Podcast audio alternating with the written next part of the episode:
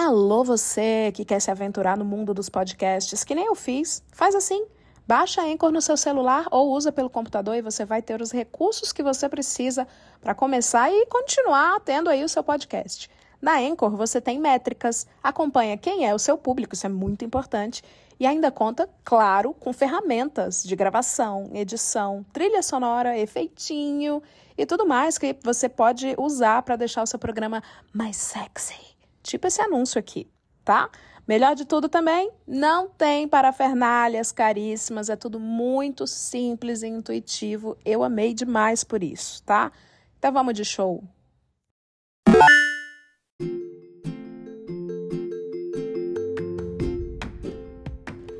Vai começar mais um Fofoca na Calçada. E se você gosta desse programa e quer que ele continue existindo, é muito simples, apoia a gente. picpay.me barra hoje tem ou patreon.com barra hoje tem. Você consegue achar os links aqui na descrição do episódio. A sua ajuda é muitíssimo importante e só ela mantém esse programa no ar. É você mesmo, fofoqueira! Não se benza, não! Sirena, corre aqui! Fofoqueira do inferno! Baixaria você! O quebra-pau foi grande, né? Foi grande, Salavita e outro de novo. Fofoqueira do inferno! Mais uma cadeira, menino! Glaudemias, Leila Germano. este episódio não tem roteiro, amigo. Olha só. Tá falando sério? Não tem roteiro, é um episódio mal feito. Já vou pedir ao ouvinte desculpa. Eu não vou pedir, não. Eu não vou pedir desculpa a seu ninguém. A gente tem as Olha, partidas, quem a gente tem que tem pedir um tema. desculpa, a gente tem que ligar, que paga a gente, tá aqui e não tá reclamando. Aí os que vão escutar, editado, eu vou pedir desculpa? Eu não vou, não. Se quer desculpa, me pague. Aí eu, eu dou desculpa. Me pague. Esse episódio, vou tentar fazer um gancho, já que não tem roteiro, é a herança maldita. A herança maldita deste podcast para você ouvinte. Você super alegre, bem resolvido. Hoje nós vamos falar sobre isso, Glau. Sobre briga, briga por dinheiro, briga por negócio de escritura, briga de família, de parente, por coisinha. Nada mais família do que briga de família, né? Você é ente querido até o momento em que você deixa um negócio aí pros vivos. Até alguém morrer. Até alguém morrer, você deixa de ser ente querido. Pouco se fala doente odiado, né? Doente odiado, exato. Você herdou alguma coisa na sua vida, Glau? Não, não. Eu herdei, eu herdei. Não, herdei não, herdei não. Eu ia dizer herdei traumas, mas minha não, família é nem tão tu legal. acredita gente. nisso. Essa piada nem cola em mim. Desculpa, Twitter. Eu posso sim postar. Meu pai é legal. Feliz dia dos pais, pai. Feliz dia das mães, mãe. Ela é uma mãe maldita. E o pior é que ele poderia fazer isso. Hoje eu tava em casa, do nada, meu pai mandou uma foto que ele tirou sem eu perceber minha. Aí eu, oi pai, meu cabelo tá crescendo, né? Oi pai, ele falou, teu cabelo tá tão bonito aqui, né? Teu Eu pai falei, te deu "Tá, seis pai." potes de bate de. Obrigado. ele tem muito orgulho do que ele produziu. Então, é isso. Eu fui criado assim. Não tenho culpa! Se ela não tem pai! Eu não tenho o que reclamar do meu pai, não, nem da minha mãe. Desculpa, gente. Eu acho que é apenas recalque com a minha beleza. Eu herdei amor, pode ser isso? Eu posso dizer, posso matar todo mundo Não, inveja? não, esse não é um Ah. programa Good Vibe, não. Esse aqui é o Ah. Estamos. Esse é o Estamos Mal. O podcast Bad Vibes da Podosfera. Show. É, eu não tô fazendo isso pra inspirar ninguém, não. Eu tô fazendo isso pra causar inveja. Eu tô fazendo isso que eu quero que Ah, você sinta dá pra perceber. É, é. Vamos nesse clima de gatilho para o ouvinte que não teve amor paterno e materno. A gente vai agora dizer o que anda acontecendo nas nossas ruas, né? Link ao vivo da rua, Glaudemias. Certo. O que é que tá acontecendo na sua rua enquanto eu penso o que tá acontecendo na minha, Leila Germano? Ah! A Leila Germano, só a título de informação, ela tá no Hotel 5 Estrelas, tá? Eu acho que você deveria falar disso. Eu acho que eu vou falar disso. Eu não vou fazer link ao vivo. Eu não vou fazer link ao vivo da rua, não, gente. Eu vou fazer link ao vivo do Hotel 5 Estrelas. Eu vou até fazer a SMR aqui da- do meu microfone improvisado. Do Hotel 5 Estrelas que eu tô. Bate assim, ó, no microfone, ó. Tuc, tuc, tuc. Não É. posso bater, que é um celular. Segura aí! Pessoal, eu estou num projeto. Ainda bem que eu posso falar que eu tô nesses negócios de hotel de rico, porque é um projeto de podcasts. Eu tô nesse projeto e aí me botaram no hotel de rico, que é o hotel que fica as Lady Gagas, Beyoncé da vida. Eita porra! E esse hotel é duas ruas da minha casa. Então, primeiro veio a humilhação, porque eu vim a pé na chuva, de mala, arrastando uma malona, sozinha. As calçadas tudo quebrada, eu arrastando e só pensando naquela música, né? Tem sabor de mel, tem sabor de mel, não sei o que da Vitória. Tem coisa que é melhor ser surdo às vezes. Cheguei, eu tô já na dúvida de que eu cheguei na recepção e um rapaz super sorridente olhou pra mim nos meus olhos e sorriu. E aí eu já sei como é cara de ouvinte. Ele já ele te reconheceu. Ah, mas tu é mais reconhecido. Não sei, porque ele falou assim: Oi, tudo bem? E ele olhou nos olhos. Qual é a cara de ouvinte? É triste? Não, é uma cara de, de uma cara de assim, eu sei quem é você. Ah, tu sabe que mais um aluno chegou pra mim, só uma aspa, né? Falou, olhou pra mim essa aluna e disse: Professor, a gente sabe o seu segredo. Te ameaçando de novo. De novo, eu falei, que segredo? Ele falou, a gente sabe que você grava um podcast. Eu falei, mas eu posto meus stories, porque seria um segredo? Ela só precisa saber que a gente escuta. Falei, tá bom. tá escutando agora? Eu espero que próxima semana o desenho esteja pronto. Ó, o Arthur Pedro comentou aqui: Oi, tudo bem? O elevador social é lá atrás.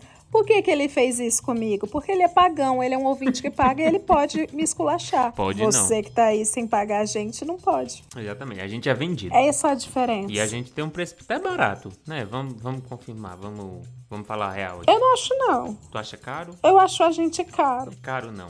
Eu acho que isso não é um bom marketing, não. É, talvez. O ponto é, quando eu cheguei, esse rapaz olhou nos meus olhos com um sorriso de hum. Aí ele falou assim: Oi, você está aqui pelo quê? Aí eu, eu falei: Eu estou aqui pela empresa.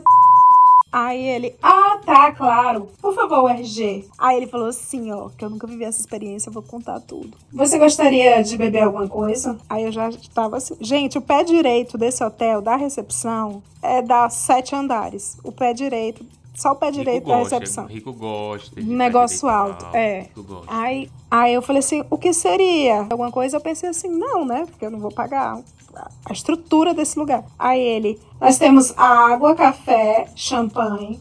Aí eu falei assim, eu quero champanhe Elegantérrima. e uma água. Mas tu se informou se era de graça ou tu só foi aceitando? Não, porque ele disse que tudo a empresa ia pagar. Aí eu falei, eu quero champanhe e água. Ele pôs, não. Aí ele pediu meu RG, né? Aí eu dei o meu RG. Gente, todo mundo sabe, meu nome é Leiliana. Quando ele devolveu, sempre com esse sorriso, sorriso de- ouvinte safado. Terminou, ele devolveu e falou assim: É no tal andar, Leila.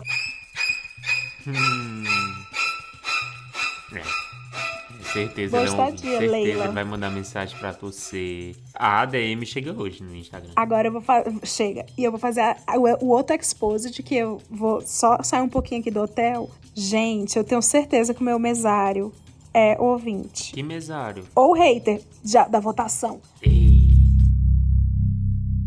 Primeiro turno. Eu cheguei, o menino chega, regalou o olho, ficou olhando pra minha cara. Aí eu dei o MRG de Leiliana, ele falou assim: Pode ir pra urna, Leila. Pode ir pra urna, Leila.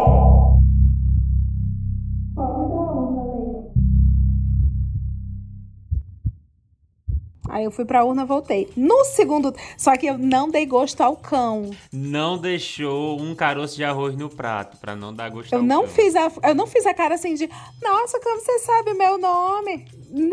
Não, mas eu falei assim, "Ah, nossa, você sabe meu nome? Porque eu não queria que ele ganhasse. Eu não vou deitar pra ouvinte. Eu fiz a, que eu fiz que eu não ouvi ele me chamar de Leila.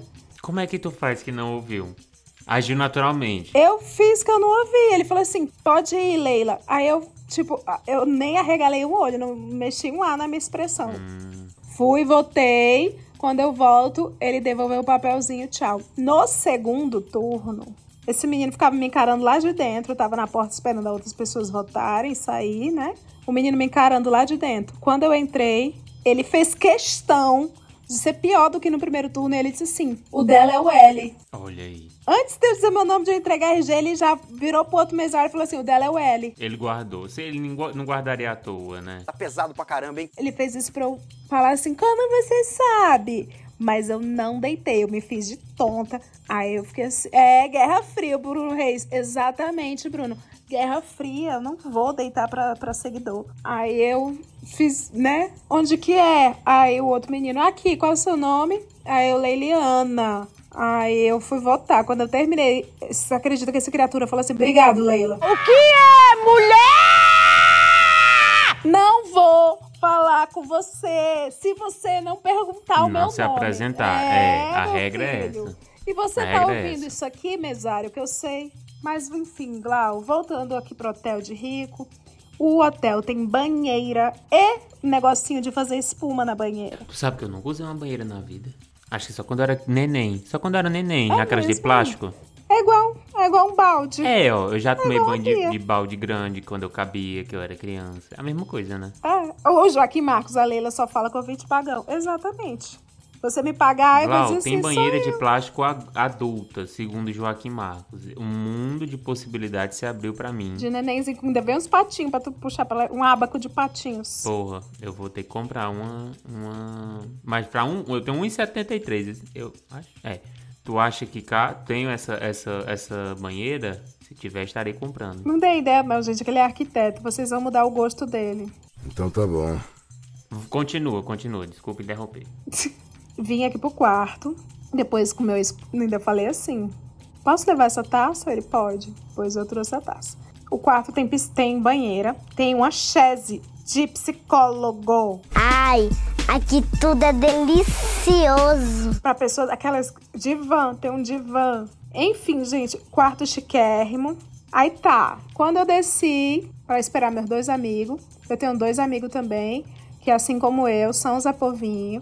Aí a gente desceu, eles falaram assim, Leila, diz um lugar pra gente jantar. Aí eu falei assim, bom, aqui tem um sushi bar do hotel. O golpe tá aí, cai quem quer. Quando a gente foi lá, eu falei pra ela, Bia, tô com medo de a gente não ter dinheiro pra estrutura desse restaurante, que é o restaurante do hotel. Ela é melhor a gente pedir só o cardápio, né? Eu falei, mas se a gente pedir o cardápio, a gente vai parecer que a gente não tem o dinheiro. No, no caso, a gente não tem mesmo. Mas enfim, aí eu mandei o Miguel e falei assim, moço, eu gostaria de ver só se tem uma coisa aqui que a gente tá procurando. Uma blusa. Aí o homem. O que é? Economia. Economia, melhores preços. Aí eu abri, chuta quanto que é a coxinha. Não digam, ouvintes pagãos já sabem. Eu não sei, porque eu não tenho noção de preço em São Paulo. Mas sei lá, vou chutar 35. 50 reais uma coxinha. Porra. ai, ai. Mas qual é o tamanho dessa 80 coxinha? reais, sei lá, 80 reais, 5 sashimi. 5 lâminas, assim, de peixe. 80 rico é conto. trouxa. Olha, o rico. 41 reais um sushi. Hum.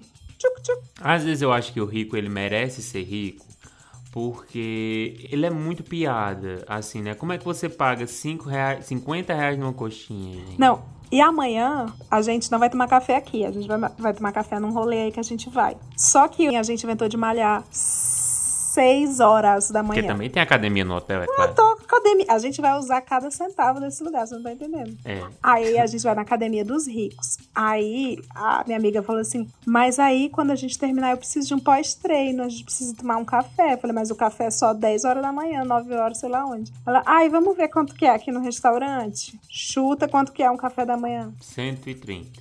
Vai perder, vai ganhar, vai perder, vai ganhar, perdeu! Ganhou! É, acertou. Acertei. Uhum. Eu tô muito bom de chute, gente. É porque é época da Copa. 130 reais um café da manhã. Mas, mas assim, o que é que vale? Ah, Joedna, tá até em conta. Joedna também, né? Tá. Ah, ah, Joaquim, coxinha dos cani...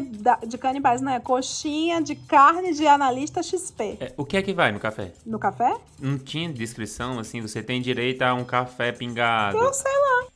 Um café pingado, um, um Tem mate que, de 10. tem que tem, deve dar milhas, eu Dava espero que dê milhas. Plot twist, coxinha. Já pensou? É, coxinha. Anda, vambora! Não, mas é isso. Esse é meu link ao vivo do hotel. Que problemão, né, Leila, você tá passando. Ai, gente, eu tô assim. Difícil ser você essa semana, né? E eles estão dando água e coca.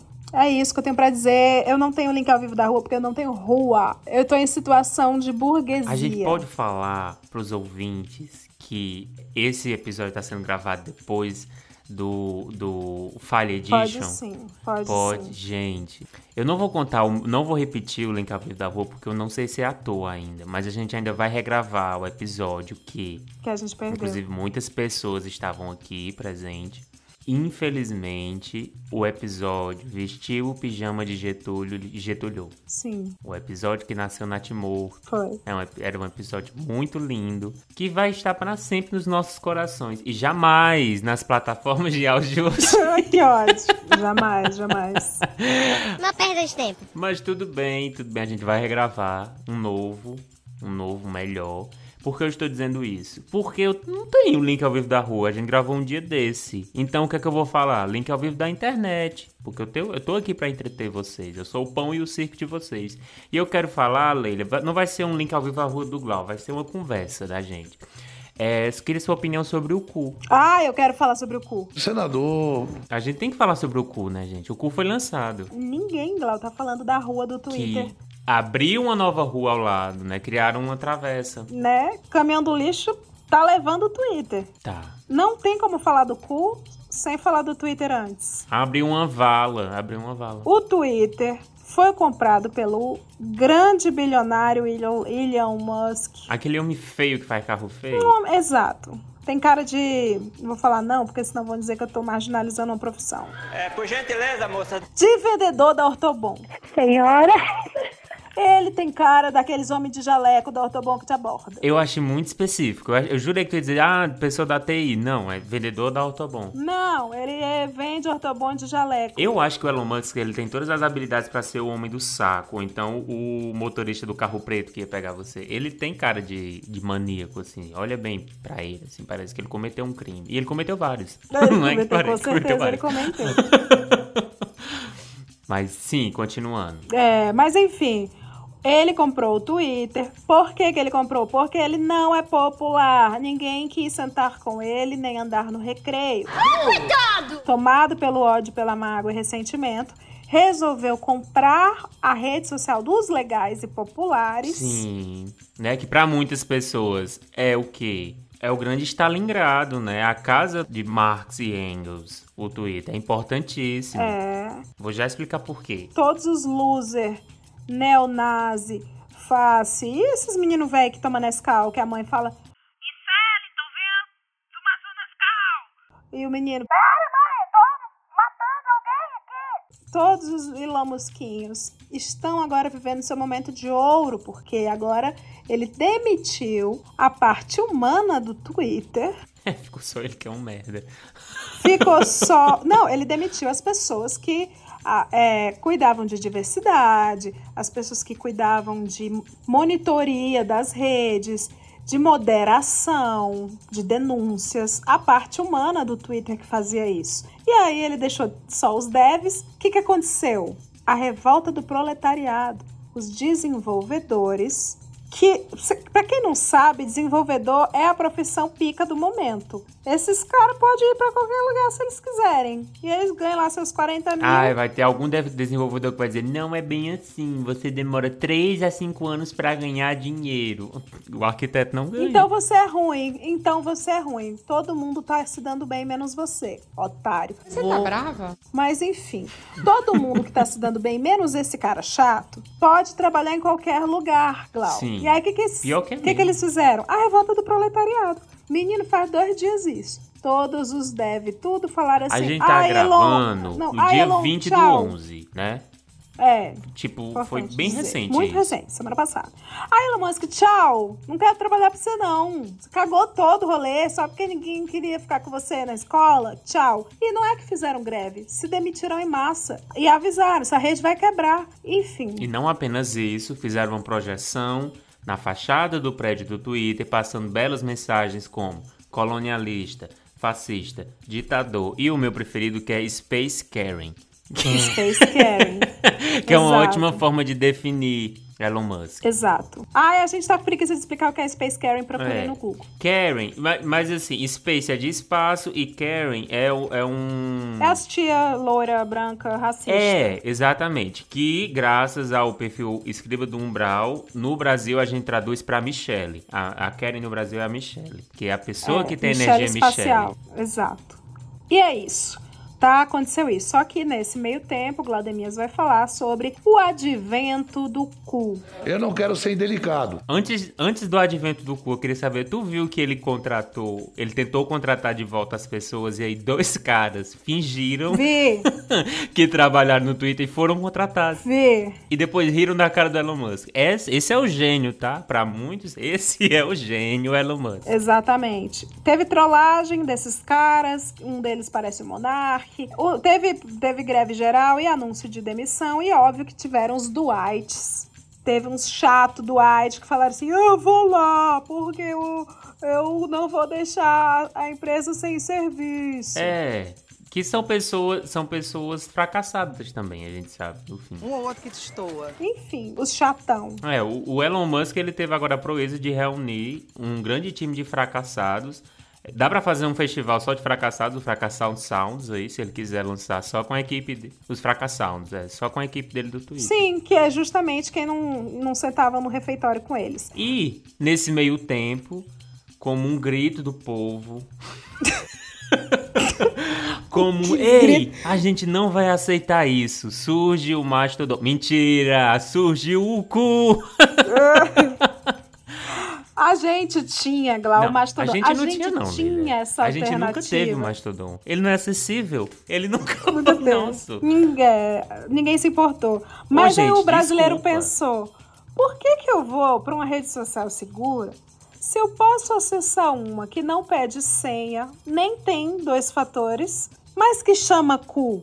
Topo, topo, topo, por que não? Sim, exatamente. Esse foi o único motivo. a Esse gente foi o único motivo. podia ter alternativa A, ser mobilizado e criado uma, uma rede segura, ido para uma rede segura, não ido a lugar nenhum, afinal melhoraríamos mentalmente. A gente vai dar os nossos dados sim. A gente vai dar os dados. Porque eu quero dizer aqui, pra você chatão, que diz assim: isso, entrega seus dados. Eu vou militar, como eu militei no WhatsApp pro Glaudemias, e dizer: estamos vivendo um momento histórico, um momento de olhar pro futuro, um momento antirracista, em que nós também queremos que, assim como os poderosos brancos, milionários indianos também tenham acesso aos nossos dados. Sim, é decolonial, né, gente? Ó, um brinde aí, ó. Esse lacre aí é pra quê? Pra tentar lacrar o cu que tá que estão metendo em você, né? Exatamente. Ai, você está fornecendo dado. Sim. Agora, pessoas marrons também podem ter direito aos meus Pessoas dados. podem ter direito aos meus dados também. Aham, Exatamente, aham. exatamente. Lindo, lindo isso. E esse é o Cu, gente. O Cu, ele é uma rede social em que é um, um- um- é outro passarinho. Eu acho que o passarinho também foi um fator de decisão, sabe? Assim, a gente vai só... É, É um Só pinto, mudou né? a cor. É um pinto. O pinto é logo do cu. A logo do cu é um pinto. Só melhora, né? E aí o cu é essa rede social que começou como uma piada. Todo eu, eu não sei, até hoje eu não sei se é cu mesmo ou se é có. É cu. Por conta que é um pinto. Mas aí, no Brasil, a gente chama de cu. Inclusive, é o mais legal é porque a equipe de desenvolvedores são, são piticos, gente. São piticos. Eles, tão, eles ficaram tão felizes com Nossa. a, a chegada dos brasileiros que, primeiro, eles já entenderam que a gente chama cu falando do cu, então eles já fizeram uns tweets assim, ai, gente. Sim, porque eles estão lá no Twitch e no Twitter interagindo com a gente sobre a rede deles, tá? Exato. O- o- os donos do cu usam o Twitter. Nem eles confiam Nem no eles confiam dizer, no cu. E aí, a maior rede do cu hoje, né? O maior cu, o cuzão, é o Felipe Neto. que foi uma rede, a primeira rede verificada e também foi a primeira rede verificada invadida. Aí vocês falam assim, gente, não tem segurança. Quem tá procurando segurança, gente? A gente tá vivendo luto porque o Twitter tá morrendo. Isso aqui é uma, é uma etapa do nosso luto. A gente não quer segurança, a gente quer uma rede chamada cu. Eu só quero uma rede que tenha texto, gente. Se, eu- se a internet me obrigar a simplesmente me expressar por vídeos, acabou. Acabou, entendeu? Acabou pra mim também. Vamos de. SMS. É. Telegram. Telegram. Eu vou te dizer, eu, eu fiquei isso aqui de criar um, um grupo no Telegram chamando assim Mutuals. e se colocar na DM de todo mundo no Twitter assim, que é meu mútuo. Gente, ó, não vamos perder o contato, não. Vamos fingir que isso não tá acontecendo. Ô, Glau, mas você pensou no que você vai fazer da sua vida se realmente o cu for um grande vazamento de coisa, invadirem seu celular, roubarem seus dados todos, sua senha de banco, tudo. Ai, Leila. Dá muito trabalho, né? Eu não quero pensar de. Gente, gente, vamos trazer, pensar em Olha, coisas boas. É, entendeu? O Lula venceu, mulher. O Lula ganhou. Eu vou falar o que a minha avó sempre fala quando ela não sabe o que dizer: entrega na mão de Deus. Glória a Deus, eu tô restaurada. Entrega na mão de Deus, exatamente. Entrega na mão de Deus. Mas, ó, eu, eu, eu, eu não coloquei meu celular no cu. Meu, meu número de telefone não foi. Eu coloquei o Gmail. Então pronto. É, eu tô assegurado disso. Tô assegurado. E assim, gente, ó, entrega na mão de Deus. Exatamente. Confia nele, né? Nele, ó, apontando pra cima, confia nele. Como diz a Inês Brasil, faz a tua parte e eu te ajudarei. Graças a Deus, aleluia. Exatamente, exatamente. E, e, gente, dá, um, dá uma chance pro cu. Piadas O cu é- É tão maravilhosas. amigável, assim. Eu acho que eles precisam melhorar algumas coisas, porque o, o UX é podre. Não, mas Desculpa, assim, o UX é porque tinha cinco caras lá É. programando Candy Crush, Frila, descobriram que tá tendo um, um tráfego imenso no cu, perceberam que o- que estavam bombando, que viraram do nada a alternativa ao Elon Musk. E aí eles começaram a contratar gente. Agora, tu pensa o Elon Musk. E aí a responsabilidade afetiva dos brasileiros vai pra onde? Agora a gente não pode mais largar esses Tem coitados. isso também, né? Tem isso também, porque a gente tem que manter a fama de quê? De pessoas amigáveis e gentis, Aham. né? Gentis não, é pelo menos amigável, povo festeiro, brasileiro. Uma coisa que aí eu tiro de lição dessa história é Elon Musk gastou 44 bilhões pra comprar o Twitter porque ninguém gostava dele lá, ficava falando que ele era corno, que a mulher dele tava, sei lá, todo mundo dizia, tô aqui pegando a tua mulher e marcava o Elon Musk, ele ficou com raiva disso. Gastou 44 milhões no Twitter Bilhões. bilhões. Bilhões. Que me dói falar isso. 44 bilhões no Twitter pra perder pra uma rede social chamada Cu. Com cinco funcionários. Só porque o brasileiro resolveu que é O isso, é o assim. NFT ah, do vai Elon me ti- Musk, é, ah, vai me tirar o Twitter? Eu vou entrar na primeira rede sem segurança alguma chamada Cu. Exato. E agora o Cu tá contratando os devs, e- os ex do Twitter. Tá rolando isso? Tá contratando os ex do Twitter. Com que, Que dinheiro eu não sei. É, dinheiro do cu, tirar dinheiro do é, cu. tiraram, estão tirando dinheiro literalmente do cu. Mas é isso, né? gente? É, é, tá a revolução. É a revolução, é a maior ato da esquerda. O pessoal fala, ah, o Lula foi eleito. Essa, não. O maior ato que a esquerda, que o mundo tá vivendo agora, é a migração em massa pro cu. E as grandes tiradas, como mais do que nunca, né? Agora que a gente sabe que vai ter senhas invadidas e tudo hackeado, quem tem cu tem medo nunca fez Quem tanto tem cu tem sentido. medo, sim. né? Nunca fez tanto sentido.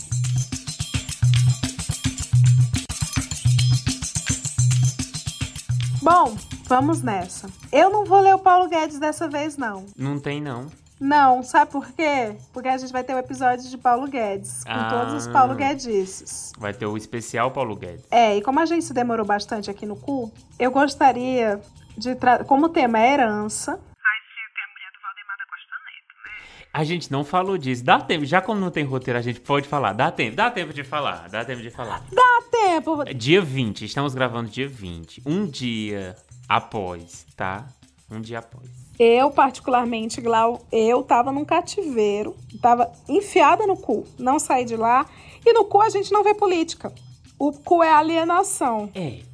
Continuando a vibe do cu, o cu é muito Twitter 2009, né? É tipo, o que é que eu tô fazendo agora? Exato. A ideia é você ser relevante, usar hashtag e po- postar coisas good vibes e tiradinhas. E é desse jeito, é mesmo, é porque é mesmo. Mas quem tava fora do cu, o Glaudemias não tava, É. tava mais fora do cu. Tá sendo difícil migrar pro cu. Acompanhou um negócio que aconteceu. Glaudemias, o que, que aconteceu em Brasília no dia de hoje? Leila, pra mim é arte, né? Eu, eu não consigo resumir com outro. Pra mim é arte, pra mim é um é um grito de liberdade e emancipação feminina. Pra mim é Pra mim, muito se fala de Manu Gavassi falando de sororidade no BBB 20 e subindo as pesquisas No, Google.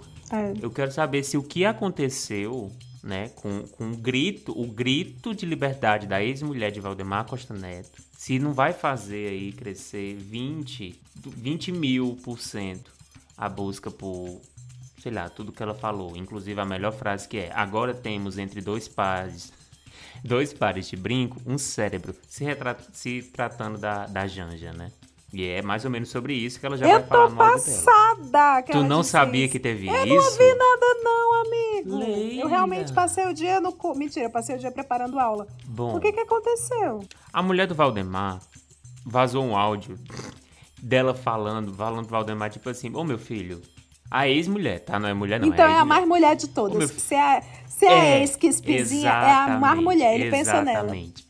Ela falando, ô Valdemar, você tá com essa palhaçada aí de, de contra a democracia. Valdemar, tu se cria só no Brasil. Tu não se cria no mundo. Eu tô no mundo. E é o bom dela porque ela parece que brotou de um episódio de Mulheres Ricas na Record. Que ela fala, this is a fact. E começa a falar Ai, em português. Mentira. Sabe? É esse nível. É esse o nível do áudio. Ela, então, ela é uma patriota que fizeram lobotomia pra progressista. E eu vou dizer uma coisa, gente. Eu fui olhar o Instagram dela porque eu fiquei fascinado. Tá? Primeiro, o que é que ela tá falando no áudio? Qual o nome da, da fada? Eu tenho que olhar, porque eu me esqueci. Maria Cristina Mendes Caldeira. Maria Cristina Mendes Caldeira. É. essa a grande artista revelação de 2022 que é essa mulher ela dá um, um, uma grande surra no ex-marido dela, dizendo assim: Meu filho, pare com essa palhaçada, você não tem mais idade. Perdeu, perdeu, cara, perdeu. Apoia esses doidos. Você vai se lascar. E aí ela começa a trazer coisas do passado, dizer: Não, porque eu já fui. Eu era mulher, eu era mulher de verdade, né? Essas outras aí. E em algum momento você começa a perceber que a outra que ela tá se retratando, se referindo, é Michele Bolsonaro. Sim! Michele Bolsonaro tem um péssimo gosto para pessoa, para parceiros, porque depois de Bolsonaro, antes de Bolsonaro, na verdade, tem Valdemar da Costa Neto. E teve a história do, do Osmar, mas isso aí, né, quem é, somos nós para afirmar é, alguma coisa. Exatamente. É uma cuidadora, né? É uma cuidadora. E aí, e, e assim, dá pra gente botar trechos desse áudio no episódio? Tu acha que dá? Claro que dá. Eu acho que é. Porque assim, se eu descrever, gente, não tem graça. Bom é vocês escutarem o que é que essa patriota tem a dizer. Leila, por favor. Olha que céu lindo! Nossa, e não podia ser melhor. Ai, Valdemar, essa sua mensagem que você vai é, como é contestar a democracia, as eleições, você me levou pro heaven agora. Eu vou te levar para Washington, amor. Esqueceu que eu tenho uma porrada, uma quantidade gigante de documentação sua na época do car wash e sua atual. E mais, a evasão de divisas e sonegação dos bolsonaros aqui. Mas de tudo isso, o mais grave é você contestar a democracia, querido. No primeiro turno que você elegeu sua bancada, tá tudo legal, funcionou. Mas no segundo turno você contesta, né? Uhum. Fora que você gastou um milhão do dinheiro do partido para comprar, comprar, comprar esta auditoria aí. Ô Valdemar, me poupe, né, querido? Sou só ex-mulher, né? Eu fui casada com o dono do bordel do Congresso. Conheço bem como é que você se movimenta. Você que não sabe como é que é o movimento aqui. Você também não sabe como é que funciona a legislação aqui. Se eu me lembre, na época que a gente era casada, você era monoglota, porque eu traduzi a história lá em Taiwan. Não sei se você continua monoglota. Provável. Você manda no Brasil, mas não no mundo. Então, essa coisa de você contestar a democracia, aí você entrou numa briga. Você entrou numa briga que você não devia entrar. Eu acho que está na hora desse PL ser caçado, né? Porque afinal de contas, você gerencia esse partido, porque você tem a Mariúcia, que trabalhou com seu pai, a Isabel, que trabalhou com seu pai, você tem o Tadeu, que trabalhou com seu pai, todo mundo na executiva fazendo o que você bem entende. Aí tem o Abel, aí tem o cara de. o Márcio, que era prefeito. Então, assim, você tem uma executiva no seu bolso.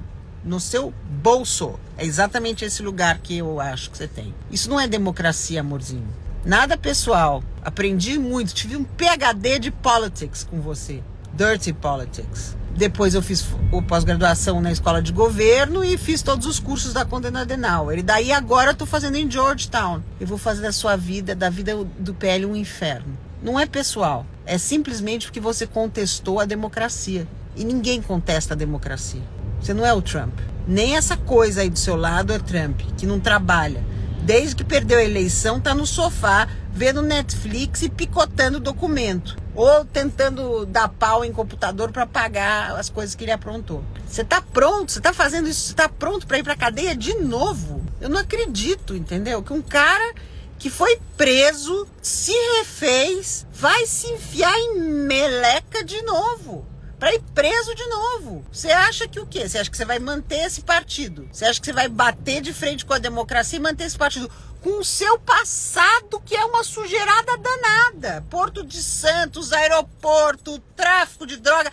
Você acha o quê, Valdemar? Hello! Acorda, filho. Isso é o mundo. Não existe mais. Você pode sentar em cima de quê? De três, quatro, cinco juízes, um desembargadorzinho, aquele lá que você colocou lá o pedido, pedindo dinheiro no inventário do meu pai pro partido? Você vai pro holofote do mundo. A hora que você for pro holofote do mundo, não se esqueça. Passarinho que come pedra sabe o fiofó que tem o seu é sujo. Só eu sei umas 30 coisas de, de sujeira que você fez. Isso sozinha, hein? Sem ter Interpol, FBI, nada disso. Vai ser boa essa briga. É a democracia contra contra o negócio da política, né? Porque a gente sabe que você faz negócio. Você e o Centrão fazem negócio. E eu defendo a democracia e sou contra a corrupção. Só que antes você fazia da minha vida um inferno, porque eu estava no Brasil, um país patriarcal, que um bando de corrupto e corruptor. Agora eu estou nos Estados Unidos. E o James está do meu lado. Você vai fazer o quê? Você vai contestar a democracia mesmo? Com o rabo sujo que vocês têm. Tá bom, contesta. Ah, e by the way, a gente tá fazendo um documentário e conto a história da Marli Caran e do Moisés Caran. Começa com o episódio. Será que a dona Leila aguenta essa? Ninguém sabe, né, que seu avô matou a sua avó na frente da sua mãe. Se os homens dessa família não aprenderem a respeitar as mulheres, eles vão voltar pra cadeia repetidas vezes, Valdemar. Acorda, cara. Não é possível que você não aprendeu nada depois de tudo que você viveu. Não é possível que você, os anos de cadeia não te fizeram você uma pessoa um pouco melhor. Você vai se estrepar de novo com esse estrupício que você chamava de baixo clero, de burro. Com a, ex, com a mulher dele, que foi sua peguete depois da minha administração. Tem a dó, né?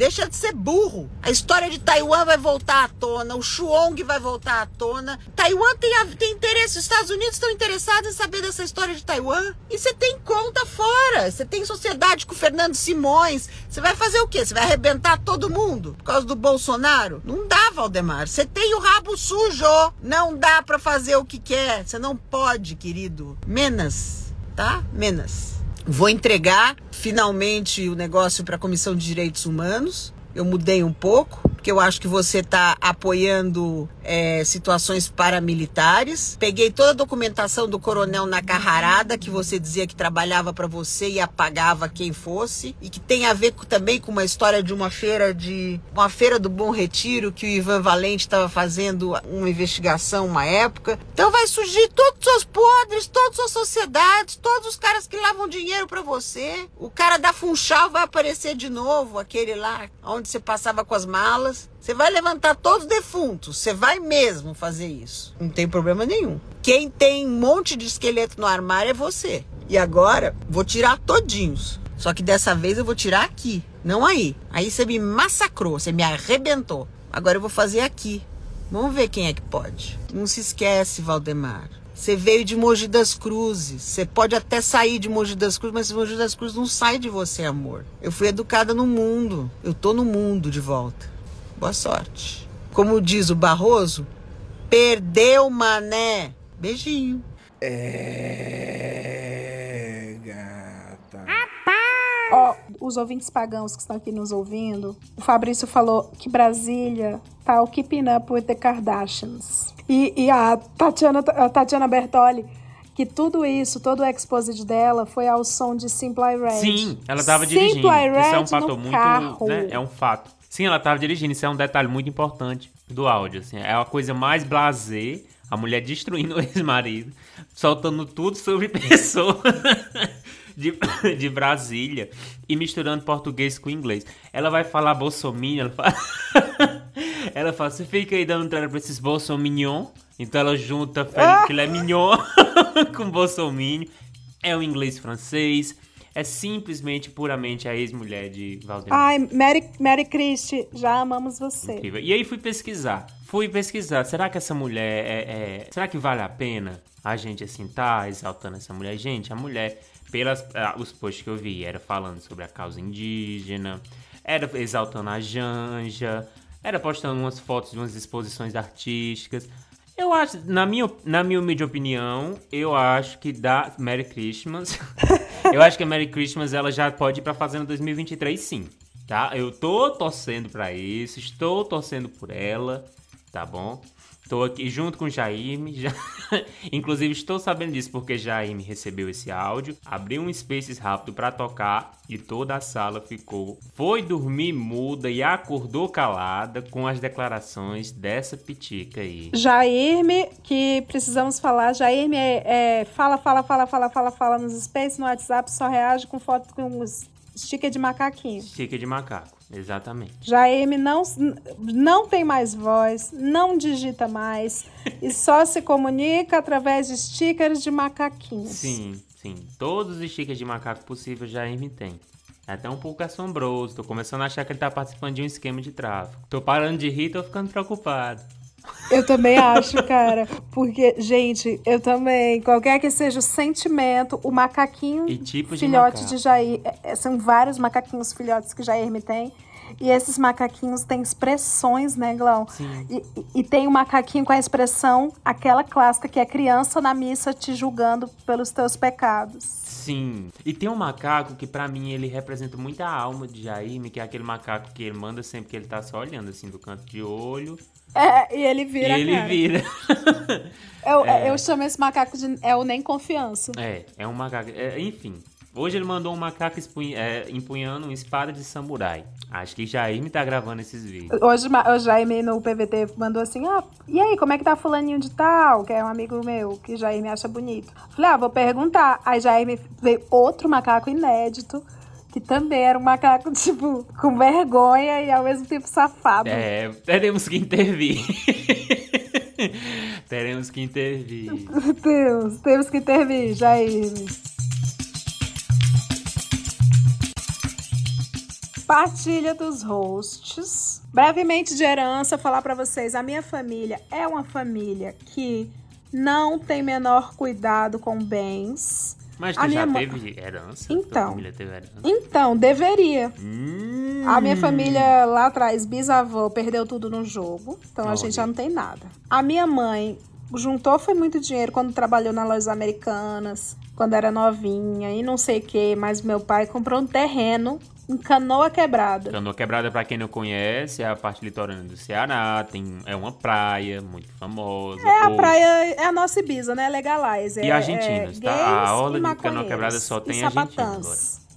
E argentinos. Todas as pousadas são É, deles. argentinos, maconheiros, gays e sapatãs. Enfim, minha mãe comprou um terreno, mas meu pai, há muitos anos, Glau. Hum. Que era pra deixar de herança pra gente. E era tão pra deixar de herança que ela perdeu por uso capião. Anos depois, décadas depois, minha mãe foi nesse terreno e havia uma pousada em cima dele. Desculpa.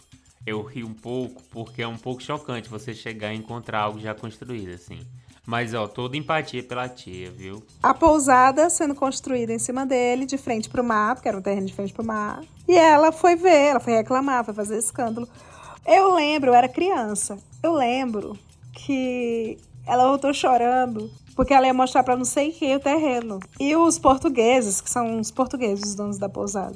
Sempre os portugueses, tirando as nossas terras. Tu sabe o nome da pousada? Não, depois eu vou, vou atrás. Tá.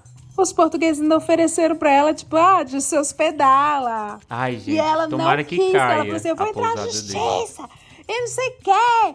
E eles, eles ofereceram um quarto, tipo, Não, ofereceram um quarto pra ela ter direito de ficar lá. Sempre que ela quiser visitar a canoa, ela não quis, ela bateu o pé. Quando ela foi ver o advogado, falou assim: então, você não tem direito mais nada. Ai, a justiça é falha. a justi- Eu sou arquiteto Enfim, urbanista. Ah, a justiça é gente. falha, a justiça é falha. Mas perdi uma suíte aí, né? É. Era, seria a minha herança. Perdeu um terreno, amiga. de... Perdeu uma suíte, não. Perdeu um terreno. É. Mas é isso. É a alegria da gente dura pouco, né? É um drops, né? É um drops rápido aí. É, eu não tenho, não tenho nada sobre herança, não, gente. Assim, de família pobre. Espero que meu pai agora, que agora a gente conseguiu ter a ascensão social, que ele deixa a herança pra mim. Ele, Lula. Eu quero, antes de partir daqui pra, pra- daqui pra sabe-se lá onde, eu quero ser, eu quero ostentar o título de herdeiro, tá? Painho, se você estiver escutando, se você escuta o meu podcast também, tô falando diretamente com você, hein? Se situa. A Joedna, minha tia, voltou chorando uma vez porque perdeu a linha telefônica. Era o único bem que ela tinha. Tu sabia, Glau e Genzis? O quê? Que linha telefônica era bem de passar de pai pra Como filho? assim? Era, Glau. Ter um telefone era uma coisa muito... Era um bem, igual um carro. Ah, não, mas pera, tipo, eu tava entendendo que era uma empresa de telefonia. Não, uma linha, o seu número. O número da sua casa era uma herança. Era caro pra porra. o Era tá muito caro ter telefone. E você, tipo, falava assim: não, agora eu tenho um telefone, eu vou poder deixar um telefone pros meus filhos.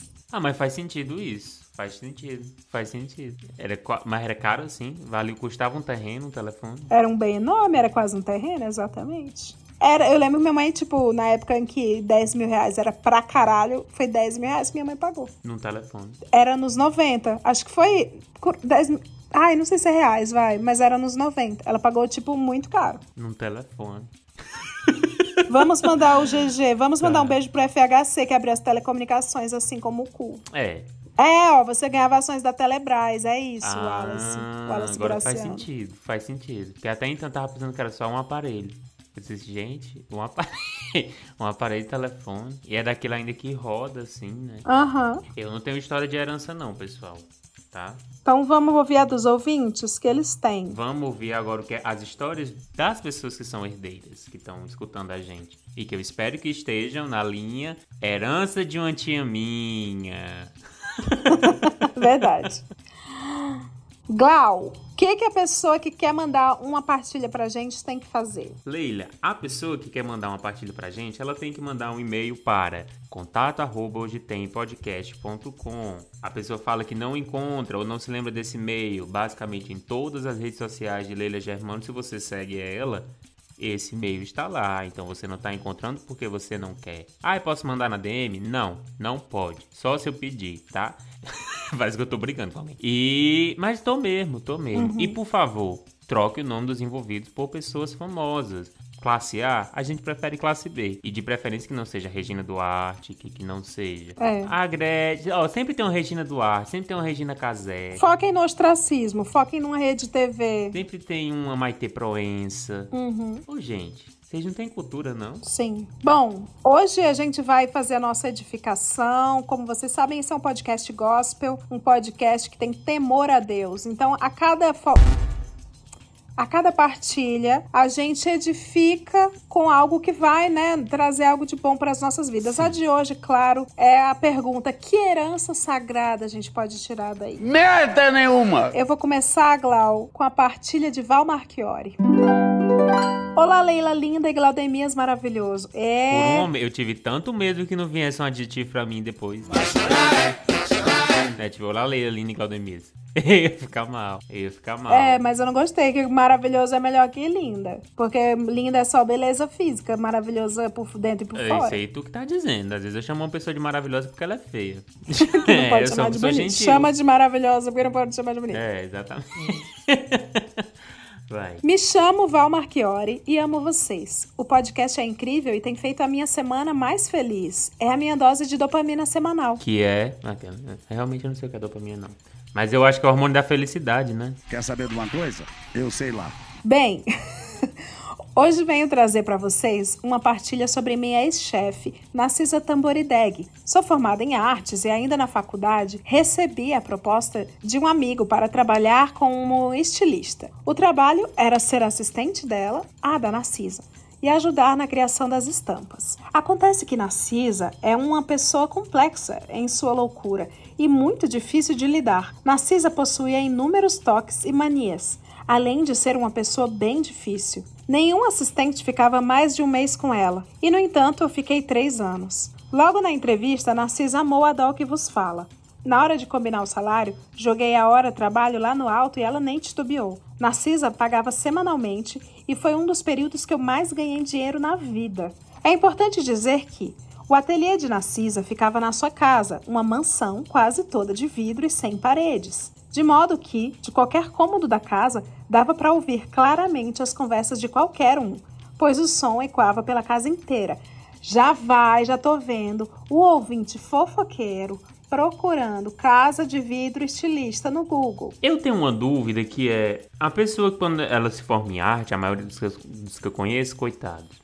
Mas assim, quando dá certo, ganha bem, é? Que pelo que ele tá falando aqui. Não, então. eu, eu vim da moda e eu te garanto, todo mundo que morava bem, morava bem porque alguém pagou por aquela moradia antes dele nascer. Bem abaixo dos.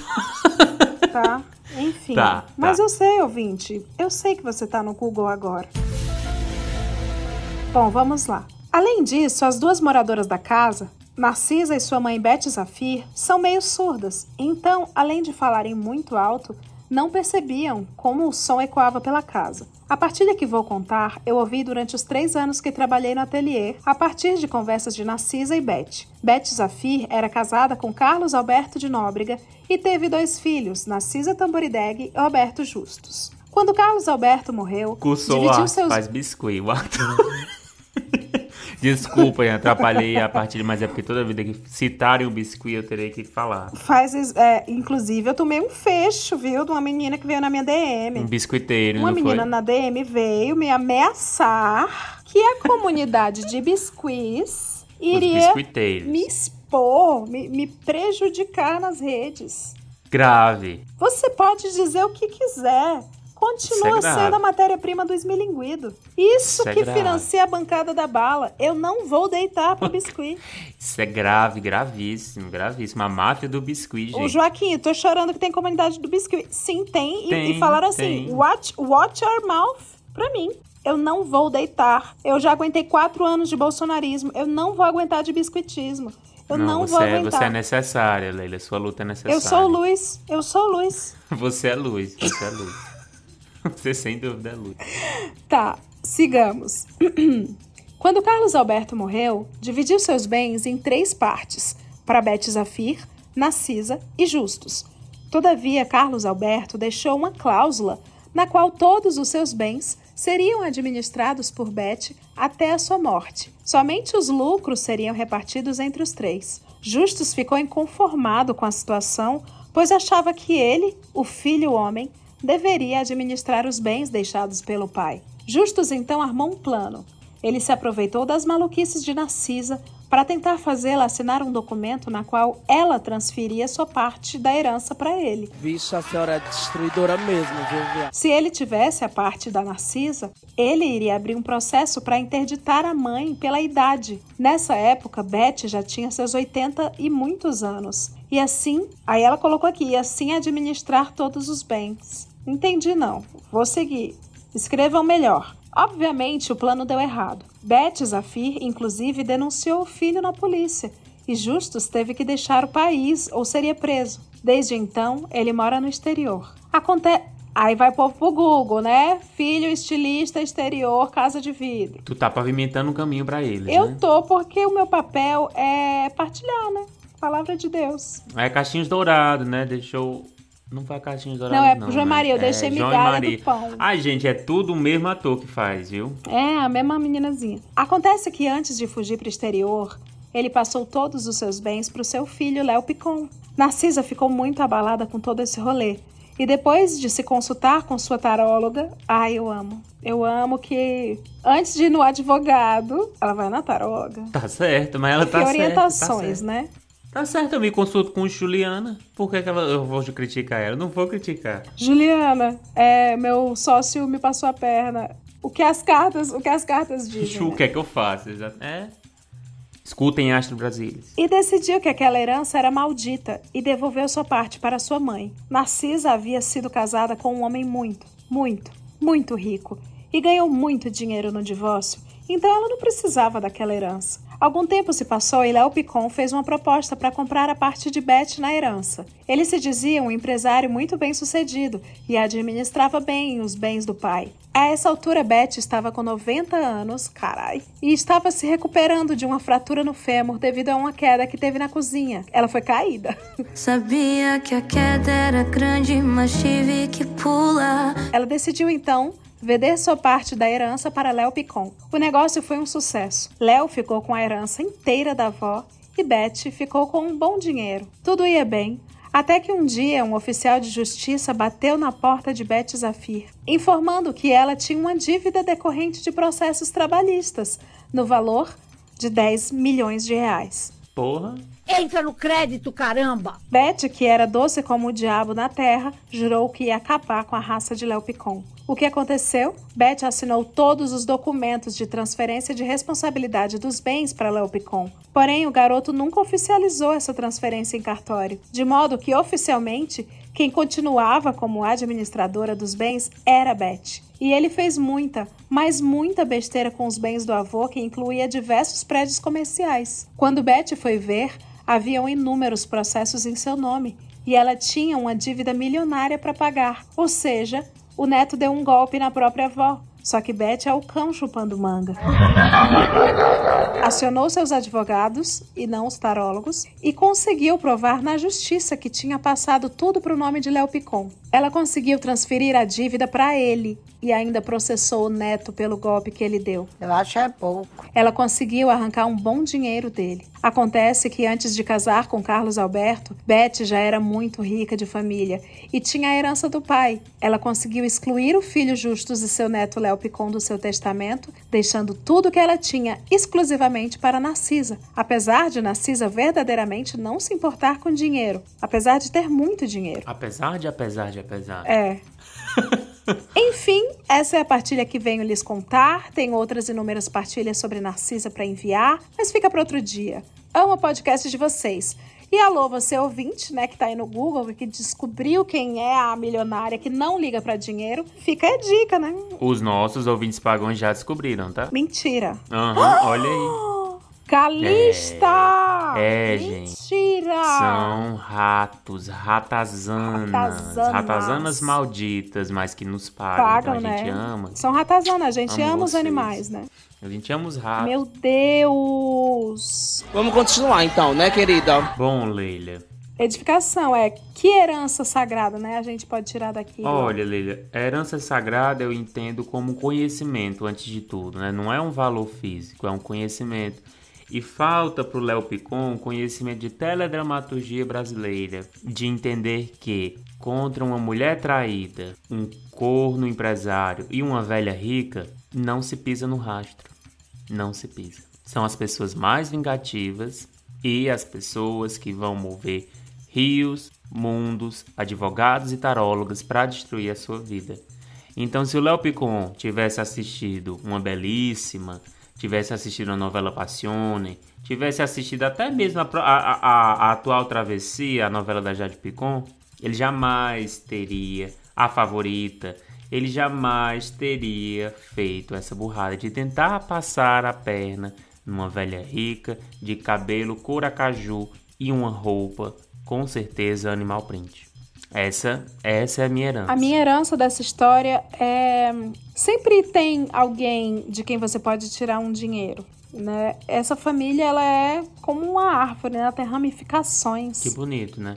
O roubo, o roubo é você tirar um, é você colher da árvore, né? É algo Exato. Ninguém precisa de dinheiro no fundo, isso que eu acho muito bonito. É O uma dinheiro é uma história so- é uma né? história sobre dinheiro, mas se você observar, é um dinheiro que no fim não pertence a ninguém, porque cada um tem herança de É outras um pessoas. dinheiro já. NFT, né? É uma posse NFT. É, fim, é uma né? alegoria, né? Uma alegoria É. do Twitter. Com quem vai ficar o Twitter? De quem vai ficar a guarda do Twitter, né? Bonito, bonito. É, a gente não é raso não, tá? A gente faz umas partidas profundas. E agora a gente vai pra da Glória Pérez. Boa noite, Leila e Glaudemias. Como é que você sabe que a gente tá gravando à noite? Você tá aqui na minha casa agora? Eu tô assustado. Coloque-se na sua vida, garoto. Vou perguntar se está tudo bem por aí.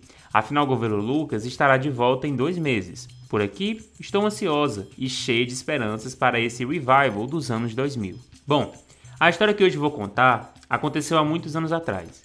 Eu mesma não era nascida, mas é uma fofoca que permeia até hoje nas festas de família, pois é um mistério ainda não desvendado. É um enredo digno de Manuel Carlos, por isso os personagens serão inspirados na narrativa de Helena e Duda da novela Por Amor. E por que você se chama Glória Pérez? Pois, não, e, é. e assim, é Manuel Carlos porque as pessoas tomam suco até a metade e saem? É, é, aconteceu em Copacabana, né? A gente no já Leblon. pode entender. É, foi Leblon. Helena era casada com Orestes, um, al... um alcoólatra e mulherengo que sempre estava com um amante. Ela era aquela mulher simples, ingênua e muito amorosa cujo sonho era ser mãe. Contu ah, é rica, né, gente? É rica, muito rica. Contudo, Helena não podia realizar esse sonho. Perdoe-me, mas o real motivo de Helena não poder ser mãe, eu não sei. Sempre que pergunto aos meus familiares, recebo respostas diferentes. Certo dia, Orestes chega em casa com um bebê, a Duda, e disse que adotou a criança para realizar o sonho de maternar que Helena tinha. Lembrando que essa história aconteceu há muitos anos atrás, então o processo de adoção não era algo muito complexo, igual os dias de. Pode igual entrar, dias Flor de. Lis, pode entrar, Flor de Lis chegou aqui. Sabe quem sou eu? Escolhida, consagrada, revestida, adornada, mesmo sem merecer. Eu achei, achei um pouco, achei um pouco rápido de criança. Também achei. É, é como de Jair, me faz o sacolão. Mas tudo bem. Cancelamento! Cancelamento! É, eu achei, eu achei, eu achei tipo assim, é papo, segunda do Papoco Zeni. Aí você vai lá, ele, tra... ele pega uma criança que tá no estoque. Enfim, com a chegada do bebê, Helena se tornou a mulher mais feliz do mundo. Finalmente havia realizado seu sonho de ser mãe. Alguns anos se passaram e Duda foi crescendo e se tornando uma pessoa difícil. Helena lhe dava muito amor e era uma mãe extremamente carinhosa. Orestes continuou um bêbado mulherengo e Duda foi se tornando um adolescente cada vez mais rebelde. Passou-se mais alguns anos e Orestes faleceu. E morreu. Agora era apenas Duda e Helena. Duda sempre dava trabalho à sua mãe, fosse com as notas da escola, com namorados encrenqueiros, fugindo de casa, aprontando muitas confusões, etc. Mas Helena continuava amorosa e ingênua, apenas queria desfrutar da felicidade de ser mãe, mesmo que essa não fosse a tarefa mais fácil e maravilhosa do mundo. Helena sempre estava disposta a fazer tudo por Duda. Tô lendo como se eu realmente estivesse lendo um folhetim, tá? Certo dia, Helena descobriu que Duda era filha biológica do falecido Orestes e que a mãe biológica era uma rameira. Sabia. Tava muito na cara, tava muito na cara. A mãe biológica, sem dúvida alguma, é a, a Drica Moraes. Tem muito cara de papel de Drica Moraes. A mãe biológica era uma rameira com ele, é, que se envolveu com ele anos atrás. Vamos chamá-la de Bruna Sufistinha. Então, nesse caso aqui é a Débora Seco. Ou a, a Maria Bob. Bruna não quis ficar com a criança e a entregou para o pai, que levou para Helena cuidar, dizendo que adotou o bebê para realizar o sonho da sua esposa. Com a descoberta, Helena ficou arrasada, mas seguiu firme, criando Duda com muito amor. Muitos anos se passaram e Helena já era avó. Duda teve dois filhos e era divorciada, morava com suas crianças e Helena em um prédio pequeno e simples. Os netos de Helena amavam, eram extremamente dóceis com ela. Bem diferente de Duda, que sempre maltratou a mãe. Helena cuidava dos netos com muito amor e carinho e sempre esteve presente. Mas alguns anos se passaram e Helena já estava com seus 80 e poucos anos. Era bem velha, mas muito ativa e vaidosa, sempre preocupada em cuidar de sua saúde. Mas mesmo assim, com a idade avançada de sua mãe, Duda passou a gerir algumas coisas como as contas bancárias de Helena. Além disso, passou a pedir ajuda financeira para o pessoal da família, dizendo que Helena precisava de dinheiro para comprar alguns remédios, fazer exames que eram caros. Helena nunca estava só. Seus netinhos, principalmente o neto mais velho, vamos chamá-lo de Nino do Castelo Ratibum, tinha apenas 9 anos, sempre... 900 anos. É, é engraçado assim que começou com Helena, Orestes e agora tá no Nino do Castelo É, Ratibum. ela largou a mão, ficou É, tipo, foda-se, foda Foda-se, foda-se, Leblon. Enquanto isso, nunca víamos Duda nos eventos de família ou acompanhado a mãe em qualquer lugar que fosse. Certo dia, Helena e Nino foram no aniversário da irmã mais velha de Helena, a dona Nenê da grande família. Foda-se Foi real. uma linda, foi muito foda-se, foi muito foda-se. Foi uma linda festa e Dona Nenê ficou muito feliz em ver sua irmã, que há muito tempo não a encontrava. No dia seguinte à festa, a manhã começa com a triste notícia de que Helena havia morrido enquanto dormia. No chat. F. Dona Nenê ficou inconformada com a perda. Como sua irmã, tão alegre e saudável que havia festejado no dia anterior com ela, agora estava morta. Como é que uma mulher de 90 anos poderia morrer? A vida é um sopro mesmo. A vida é um sopro. Nino havia encontrado Helena morta e então gritou à mãe. Duda chamou a ambulância e então foi dada a constatação da morte de Helena. Depois que ela morreu, Duda foi vista no velório da mãe e uma semana depois foi vista dirigindo um carrão que antes ela não era capaz de comprar. Que isso? Duas semanas, eu vou, vou saindo do- da leitura folhetim pra fofoca. É, agora- Duas semanas depois, viajou pra Paris. Então suas redes sociais começou a pipocar com fotos dela viajando o mundo afora, coisa que antes da morte de Helena ela não tinha condições de fazer. Já era de se esperar que Duda né? ganharia alguma herança. Devendo e luxando. Devendo e luxando aqui. Na verdade, isso aqui é devendo e lutando, porque ela tá vivendo o luto da morte da mãe. É, isso é verdade. Pois era sua única filha. Mas o que estranhamos até agora é que Duda teve acesso muito rápido a esse dinheiro e logo após a morte da mãe. Ela já começou a gastar com viagens, bens materiais caríssimos. Já se passaram uns seis anos da morte de Helena e desde então Duda sumiu de vez dos eventos da família e nas redes sociais continua postando suas viagens caríssimas. Bom, Leila Glau, sei que nesse podcast vocês não fazem juízo de valor, mas gostaria que opinassem mais sobre Duda e sua repentina melhoria de vida dias após a mãe morrer. Beijos, adoro vocês e meu sonho é ter novos episódios de fofoca na casa. A gente, ela gravou isso aqui quando a gente tava no hiato, com certeza. Com certeza. Pra escutar todos os dias enquanto lavo louça ou se estou no ônibus a caminho do trabalho. E aí, Leila? Qual herança sagrada tiramos daqui? Primeiro, você quer especular como é que a Duda começou? Não, primeiro eu quero fazer logo, viagens é, caras? fazer logo a, a minha edificação e dizer que eu acho que a herança que eu tiro daí é eu não julgar, não julgueis, né? Porque Não julgueis para não ser julgados. é porque às Levítico, vezes ela isso tá ir pra Paris pode ser um luto. Olha o Ciro Gomes. Vai dentro! Cara, ir pra Paris é o grande luto do Brasil, né? Sim, sim. Se você vai pra Paris, você perdeu muito. Você perdeu muita coisa, né? Perdeu a mãe, perdeu a eleição. Exato. Então eu acho que a edificação que eu tiro é por que, que eu tô julgando? Eu não sei do coração dela.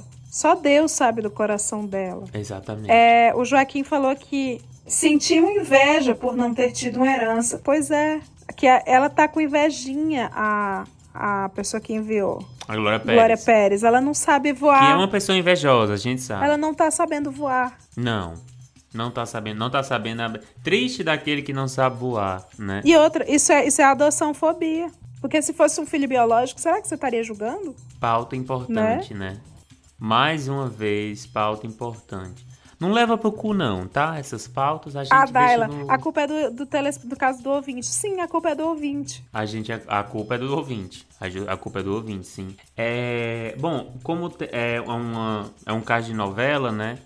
É isso. Capítulo final de novela, tudo se resolve. Pessoas morrem, né? Então, não é que é inexplicável. É porque a história tem que ser assim. Eu acho que é isso. A Duda é a grande protagonista aqui, né? A gente sabe que teve problemas com a mãe, mas que com certeza teve um belo momento ao som de Marina Elali que vocês não presenciaram, porque era íntimo entre ela e a mãe dela. E nesse momento em que estava tocando My Shattered Dreams Broken Que merda, hein? Elas se desculparam, se perdoaram. Duda pegou sim todas as apólices de sua mãe e está viajando, luxando e lutando, tá? Porque Uhum. ninguém pode julgar o luto alheio. E nem dizer que ela tá devendo. Porque a mãe dela não pôde. Ela tá fazendo isso, não é por ela, gente. É ela pela, tá fazendo pela isso pela mãe. mãe. Nosso amigo, com certeza. Cara, O Caio, é isso, o Caio sim. Moura falou um negócio aqui que é real. É muito fácil julgar as atitudes de uma herdeira. Difícil é você ir pra Paris logo depois da morte da sua mãe e enfrentar os julgamentos. Enfrentar o julgamento. Assim, que mulher forte, né, a Duda? Forte, assim. corajosa. E que, Empoderada. E que inspiração pra tantas garotinhas que estão escutando a gente aqui, né? Que odeiam a mãe. Ei, que e é isso? Com Um filme? certeza, Gay, gay power, porra. E, e que com certeza, quando a mãe morrer, vão pegar tudo e vão viajar. Né? Eu acho que é uma bela lição, é uma bela, é uma bela história, né? É um rompimento com o patriarcado, porque a mãe é essa figura é, subserviente, a Sim. mãe submissa, né? Em geral, né? Essas gerações anteriores têm isso com a mãe. E essa menina ter, é isso que você falou, ela tá vivendo o sonho das duas. Do sonho das duas. E que bonito, né? Você fazer coisas sempre pensando nas outras pessoas. Então, ó, fiquei aqui, peguei o seu marido, a sua esposa, pra mostrar que o amor de vocês não era tão forte. Não é porque eu queria, é porque eu queria mostrar pra você isso.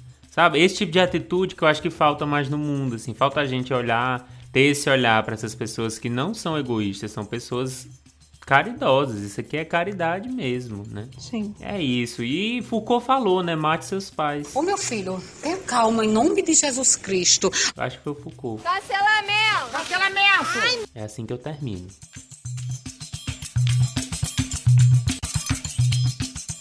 Partilha de Malu Mader. Olá, Leila e Glaudemias. O tema hoje podia ser novela também. Tá bastante. Tá bastante. Olá, Leila Glaudemias. Espero que estejam bem, já que em breve veremos a posse do presidente Lucas. E com isso teremos várias partilhas com as quebras de sigilo de 100 anos. Amo! A gente tá esperando por isso. A gente tá esperando por isso. Meu nome é Malu Mader e contarei a história pela briga de herança do meu tio Hugo Carvana, que veio a falecer depois de uma longa Puta batalha contra o câncer. Hugo Carvana. É isso aqui que eu queria, Aqui entendeu? temos, temos um, um nome. Repertório, Leila. Repertório. Tio Hugo Carvana teve quatro filhos, mas somente dois deles, Márcio Garcia e Cláudia Abreu, tiveram nota fiscal emitida, já que foram frutos do casamento com tia Norma Bloom. Eu amei Amei, muito. o termo nota fiscal emitida para filho que não é bastardo. Parabéns, você é brilhante. Meu pai não teve, não. A nota. Mentira. Meu pai teve três com nota fiscal emitida. Não, tô dizendo, ele no caso não foi o filho que teve a, a nota fiscal emitida, Oh. Glau. F no chat. O dele foi só um, foi o Pix, né? Direto sem nota. Foi, foi o Pix. Que aí, que escreveram Leila? Malu Mader tá aqui? Tá. O quê? Não quero falar, não quero ver, não quero ver quem é. Depois eu vou ver. Os outros dois, Débora Evelyn e Cadu Moliterno, foram concebidos durante a juventude do meu tio Hugo Carvana, antes de ele se tornar gerente de fazenda. Não, que antes. Tan, tan, tan. Já sei Peraí, que é a pera, pera, malumada. Tá, perdão. que antes de se tornar gerente de fazenda, foi peão de boiadeiro caminhoneiro. Não sei muito bem sobre a origem de Cadu Moliterno, mas sei que Débora Evelyn é filha do meu tio com uma senhora que era dona de Corrutela e que se casou com um dos irmãos da minha avó, Dona Natália Timberg. Eu amo você e todos Benedito os Rui nomes. Barbosa. Isso aqui tá tocando nomes. agora. Todos os nomes que você tá usando. Nesse momento está tocando de fundo Almissater. Conseguem escutar? Não. Você quer Benedito? Também é uma partilha que merece ser contada aqui nesse edificante pro- programa. Tiogo Carvana nunca foi santo e toda a vida mulherengo. No final da sua vida, quem estava ao seu lado era Nívia Maria, que fez o que pôde para que meu tio tivesse um final de vida digno. Foi por causa dela que tio Hugo Carvana se separou de tia Norma Blum. Márcio Garcia e Cláudia Abreu ficaram do lado da mãe, passando assim a manter uma relação fria e distante do pai, mantendo o mínimo de contato possível. Quando tio Hugo Carvana ficou doente e começou a fazer o tratamento contra o câncer, o médico pediu para falar com Nívia Maria sozinha e disse que ele não teria chance, pois já havia se espalhado, Contra essas coisas não há lei. mas que não queria tirar a esperança dele. Nossa, que médico ruim. Tipo, o médico não tem culhão. O médico, ei, ei, ei, vem cá. Ele não vai viver não, viu? Mas viu, não tenho coragem de falar não. Aí a mulher vai e fala, não, deixa que eu diga ao médico, não, diz, não, diz, não. Você falsa, menina! Deixa ele ter Uhum. esperança. É surpresa, né? Não, ele não é ruim. Ele quer a experiência e o UX design. É o tratamento paliativo NFT. É, é empatia, né? Empatia. A família toda foi informada e concordamos em um pacto silencioso. Nossa família, que legal. Que ninguém contaria nada É o pra certo ele. a fazer. É, né? É o certo a fazer, gente. É... Omitir. Se possível, se você puder mentir, dizer que a pessoa tá se recuperando, faça. Dizer, né? Ei, tá tudo. Como é que eu tô? É a pessoa com três dias de vida. Tá melhor. Não, tá melhor, tá ótimo. Não, tá ótimo. Quanto tempo eu tenho? Não, bastante. O que, que é? Ó, três dias é bastante pra mosca. É, não sou senhor do tempo, eu não tô com relógio, não sei. Mentiu demais. Mentiu até mais do que você. Concordamos em um pacto silencioso que ninguém contaria nada. Guardo até hoje um áudio que ele me mandou contando que, quando o tratamento terminasse, esperava toda a família em Porto Novo para fazermos três dias de churrasco comemorando. A física não permite. Infelizmente, a gente já sabia que isso não iria acontecer. Os familiares que acompanhavam tio Hugo Carvana e Niva e Maria durante o tratamento foram a minha mãe, Ana Beatriz Nogueira, a minha irmã, Lavínia Vlasak, e o meu cunhado, Tiago Lacerda. Nunca nenhum dos filhos apareceu, nem para ficar duas horas no hospital para Nívia Maria ir tomar um banho. Quando Márcio Garcia e Cláudia Abreu apareciam, era somente para destratar a Nívia Maria na frente do tio Hugo Carvana. E para mim, sim, eu fiz juízo de valor. O pior é o Márcio Garcia. No dia que o pai foi internado na UTI já para morrer, ele ficou em casa bebendo e só falou que iria lá mais tarde.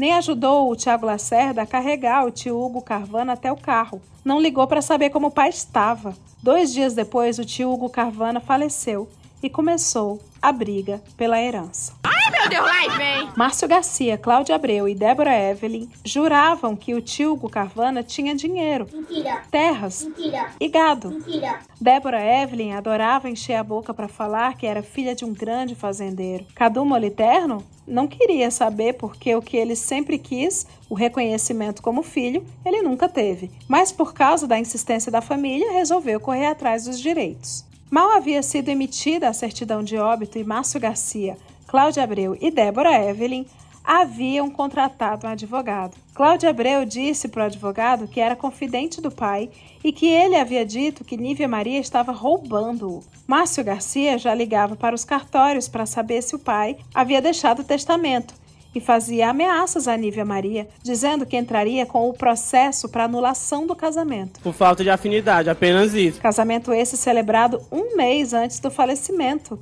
de tio Hugo Carvana e com separação de bens, que teve uma pequena comemoração organizada pela minha mãe, a Ana Beatriz Nogueira. Mas o melhor estava por vir. Tio Hugo Carvana se desfez de todo o seu patrimônio para custear o seu tratamento. Não, não, não, aplausos. Rei. Rei. Reizinho. Exatamente isso que todos têm que fazer, com exceção dos meus pais. Sobrando apenas 14 cabeças de gado, não compensando uma briga judicial. Cadu Moliterno e o advogado de Débora Evelyn desistiram da herança. Márcio Garcia e Cláudia Abreu seguem com a narrativa de que Nívia Maria enganou e roubou meu tio. Mas a gente sabe que o ladrão nessa história é outra pessoa. Não é mesmo Márcio Garcia? A família toda sabe que você roubou a tia Jandira Martini e o tio Gracindo Júnior. Isso é outra partilha muito boa. O cidadão de bem nunca decepciona. Finalizo aqui, peço desculpas se a história não tiver ápice, teve sim pra caralho. E em breve mando mais essa partilha do cidadão de bem, Márcio Garcia. Beijos Leila, Glaudemias e ouvinte pagãos. Abra aí o, o chat para você ver quem é a nossa pitica, que eu já esqueci o nome da, da malumada. Quem é? Quem é?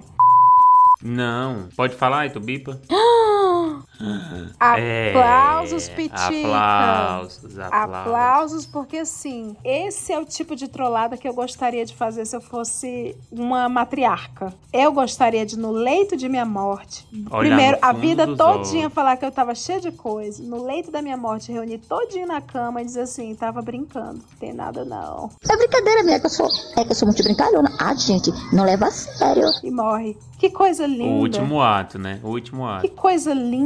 Morrer trolando. É, é uma.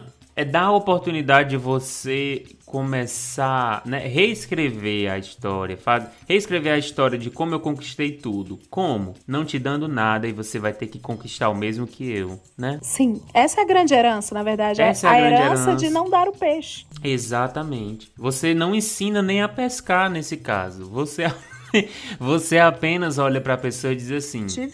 A minha não. Nossa, e, e morreu. Exato. E morreu. Meritocracia é a herança. Meritocracia, Obrigada, Paloma. exatamente. Exatamente.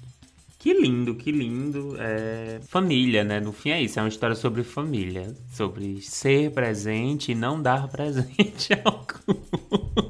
Ser ausente, na verdade. Ser ausente, exatamente. Como deixar a sua ausência virar uma presença. As pessoas sentirem raiva de você. Porque a gente precisa acabar com o estereótipo do, do E falecido. você nunca mais bom. vai deixar de ser presente, né? Porque o ódio, ele é mais forte que o amor. Não, e o estereótipo do falecido, finado bom, não existe finado bom só. Você pode sim, É, muito gente, bem, o, o odiar inferno, um ele tá lotado, né? Como é que você acha que o inferno tá lotado? Gente ruim, né? É, tem, Tem ninguém fala dessas pessoas. tem, que, tem que enaltecer quem odeia mortos também. Exatamente, exatamente. Muito bom, parabéns.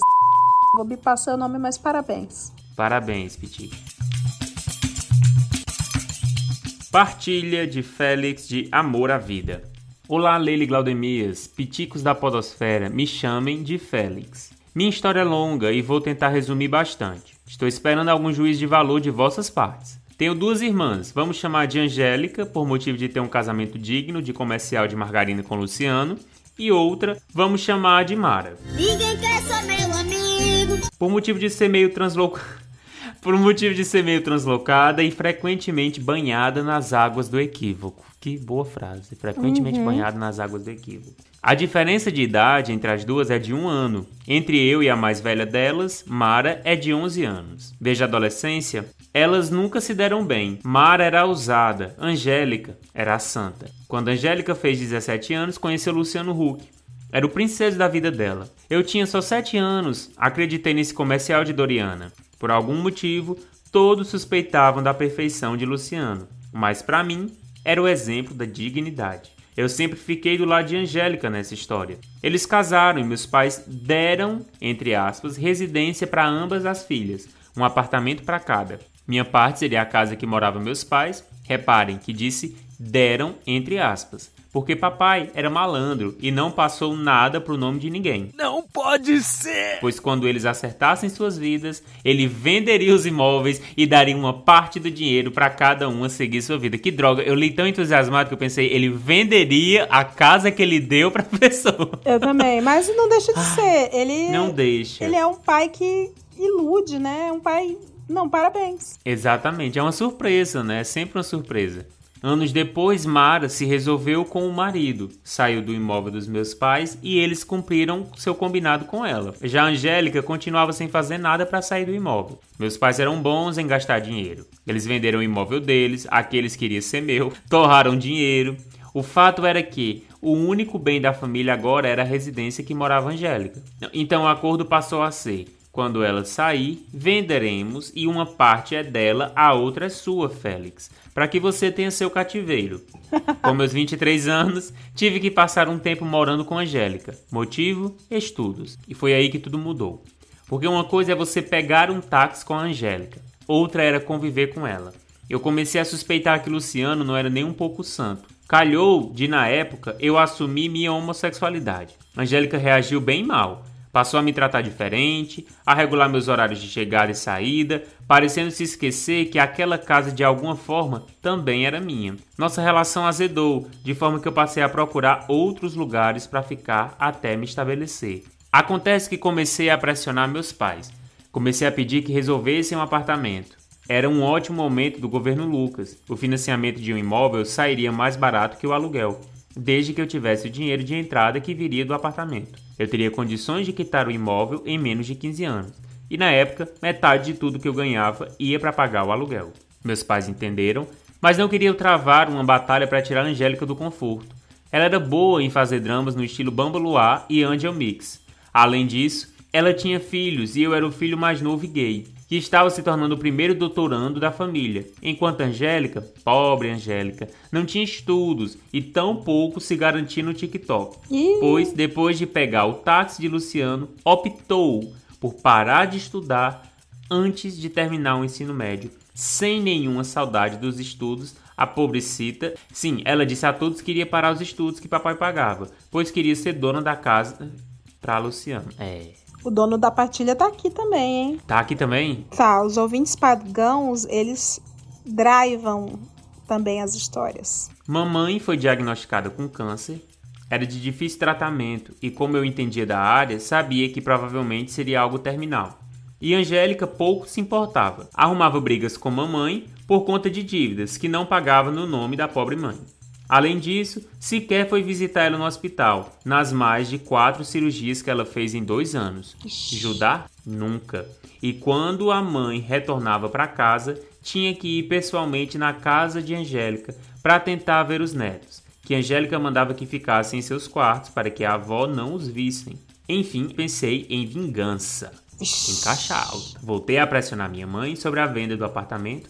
Realmente queria que ela vendesse não mais para eu usar o dinheiro, mas porque com a sua doença se agravando, ela poderia aproveitar o dinheiro, viajar, curtir um pouco. Mamãe não quis prejudicar a Angélica, apesar de tudo. Com a morte de mamãe, botei minha vingança em prática, fiz todo o inventário, comprei a parte de Mara e exigi que, para continuar no imóvel, Angélica teria que pagar o aluguel para quem? Para mim.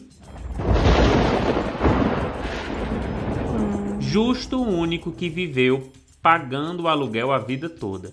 Foi o suficiente para Angélica se revoltar, principalmente com papai, que tinha metade do apartamento, mas que juridicialmente não poderia impedir que eu cobrasse pela minha parte. Conheço o temperamento de Angélica desde os tempos da manchete. Sabia que ficaria revoltada ao ponto de aprontar tanto com papai que, pelo desaforo, ele decidiria que também iria querer a parte dele.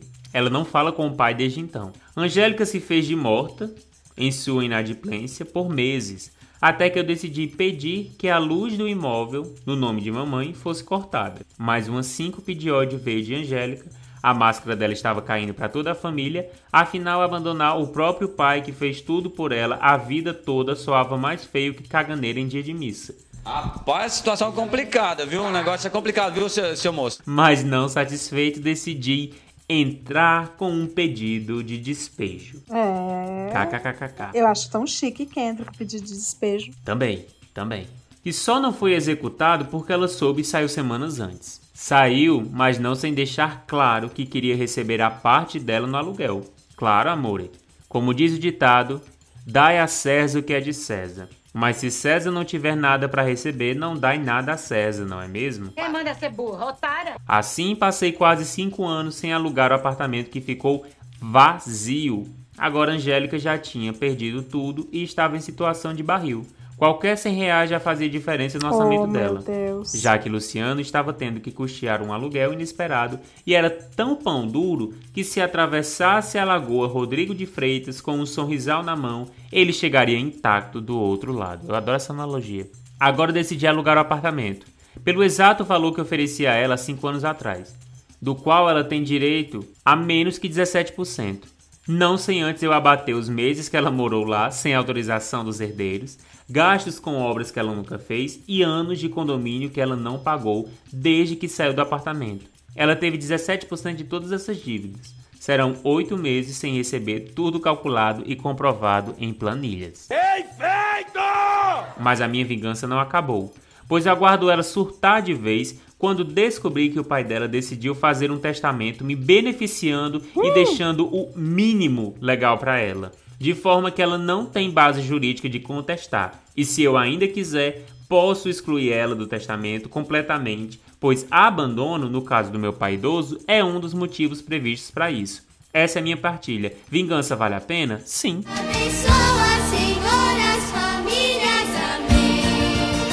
Sim, Sim. sempre falamos disso aqui.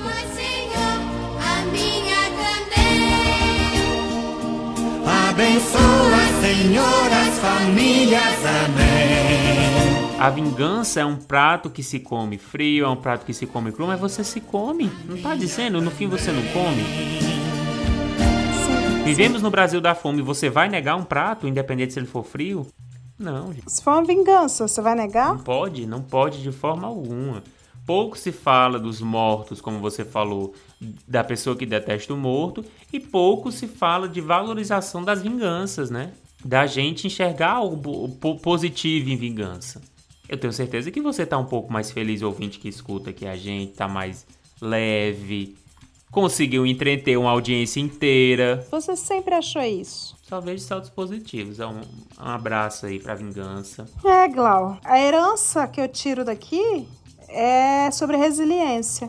Sobre as pessoas uma hora não terem nada, de repente elas têm tudo. Quem tava embaixo vai para cima. Bom xibom, xibom, bom, bom. É o verdadeiro xibom, bom, bom. Analisando essa cadeira hereditária, literalmente, né? Porque é, é uma cadeira hereditária. Não é uma capitania, mas é uma cadeira hereditária. É isso, é bonito, gente. A vingança, ela. Ela toca a gente, né? Assim, dá um vontinho de ai, queria ser eu, né? E o, o Félix tá aqui no grupo falando que Sempre fui mesquinho e vingativo. Que bonito ver uma pessoa que encher bonito. o peito de orgulho para falar isso. Exatamente, assim, represent... toda representatividade importa, né? E aí é isso, né? Ser, ser essa pessoa para tantas outras que não têm coragem de fazer sua vingança. A gente deixa essa mensagem no episódio de hoje, né? Se vinguem, né? Tá com medo de, de vingar de alguém? Não, não tenha medo não. Se vingue. E você vê que o luto o luto passou. Também é luta, né? A vingança é uma terapia pro luto, né? É. A vingança, o luto que existia, de repente não existe mais, porque a pessoa tá com outro foco, quer prejudicar alguém. Exatamente, exatamente. Ajuda a aliviar, né? Ajuda Sim. a aliviar. Olha que lindo, é muito lindo. É isso. É isso. Este foi mais um Fofoca na Calçada. Freestyle. Freestyle total. É, diga se vocês gostaram dessa edição freestyle.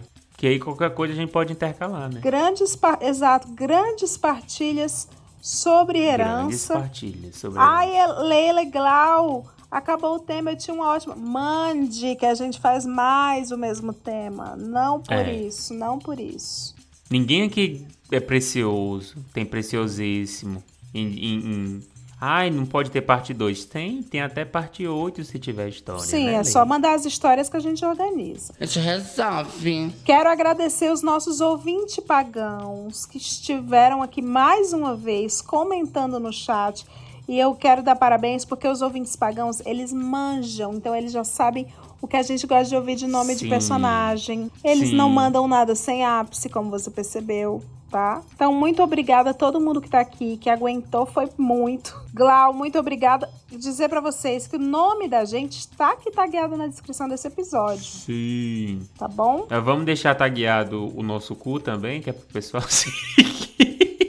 Ou vai ser só o Twitter? É, por enquanto é o Twitter. Mas o nosso cu é o, é, o, é o mesmo. Ah, não. É o mesmo, é. é o mesmo. Arroba Glaudemias e arroba Leila Germano no cu. Tá? Exatamente. Tá? É só seguir. Um beijo para vocês e até o próximo. Um beijo.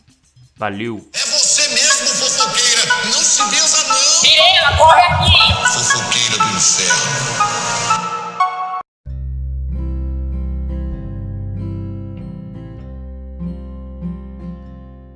Chegou o episódio que faltava e aos trancos e barrancos tá aqui. Eu não vou continuar essa música natalina, mas vocês entenderam o conceito.